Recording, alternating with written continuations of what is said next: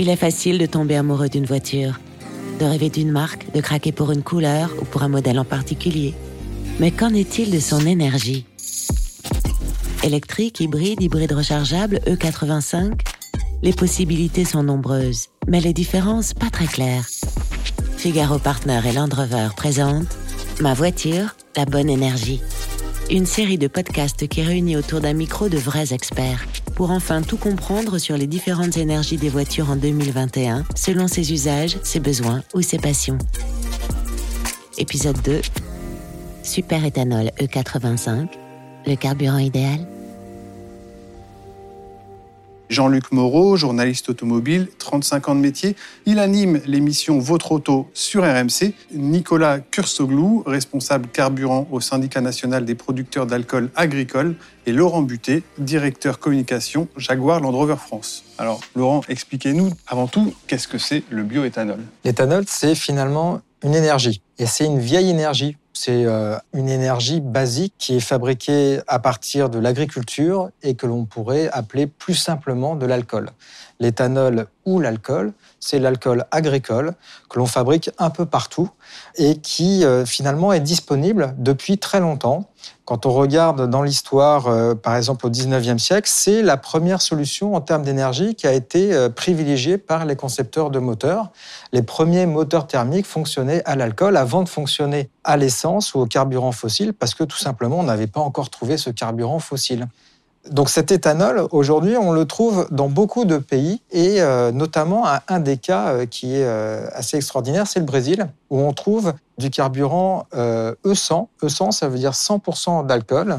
Et ce carburant, c'est celui qu'on trouve dans les voitures de monsieur et madame tout le monde, c'est-à-dire que la majorité des voitures fonctionnent avec de l'alcool qui est fabriqué à partir de canne de sucre au Brésil. J'espère que ce n'est pas le carburant venant du Brésil qui anime nos voitures en France. Alors non, absolument pas. Effectivement, le superéthanol E85 consommé en France, contient de 65 à 85% de bioéthanol.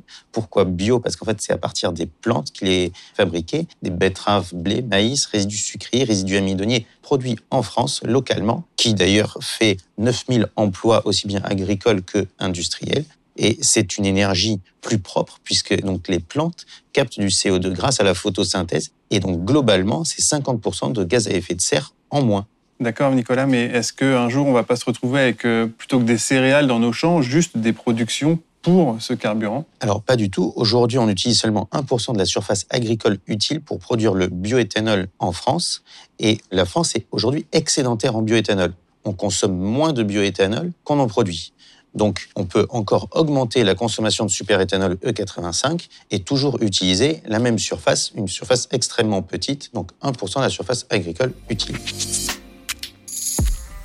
Sur le champ du possible des énergies, il faut savoir que le superéthanol et le 85 sont une des alternatives, mais bien entendu, ce n'est pas l'alternative à l'essence fossile qui doit être privilégiée. En fait, il y aura tout un champ d'alternatives qui va exister pour la mobilité de demain, et le superéthanol est une des réponses parmi les autres réponses, et c'est celle qui sera privilégiée en fonction de l'utilisation du conducteur et de son besoin. Et justement, pour lui, qu'est-ce que ça change lorsqu'il est au volant de sa voiture? Eh bien, ça ne change rien. C'est une solution additionnelle à celle qu'il avait avec sa voiture thermique, c'est-à-dire qu'il va pouvoir utiliser dans le même réservoir les mêmes types de carburant et les mélanger jusqu'à 85% d'alcool. Et c'est ça justement l'astuce de cette voiture-là, c'est que finalement, ça ne change rien. Sans compter qu'on a une hybridation sur ce véhicule. Exactement, c'est la première fois que l'on propose ce type de combinaison entre l'électrification et les moteurs flex-fuel. Et Land Rover a une combinaison comme ceci sur euh, l'Evoque et sur le Discovery Sport. Et euh, les premières livraisons auront lieu en début d'année prochaine. on ne serait pas tout à fait complet non plus sans parler des avantages administratifs, je pense, au malus et à la carte grise. Oui, alors euh, le malus, avec un abattement de 40% de CO2 sur les émissions, ça permet, dans la majorité des cas, de supprimer carrément le malus ou d'en avoir un tout petit. Et puis, la majorité des régions offrent la carte grise gratuite pour les véhicules E85. Très bien. Donc, en résumé, les motorisations flex-fuel hybrides, qui sont compatibles E85 et donc super éthanol, une solution fiable, plus propre et disponible tout de suite. Tomber amoureux d'une voiture, rêver d'une marque craquer pour une couleur ou un modèle en particulier. Maintenant, vous savez quelle énergie vous fait vibrer. Figaro Partner et Land Rover. Ma voiture, la bonne énergie.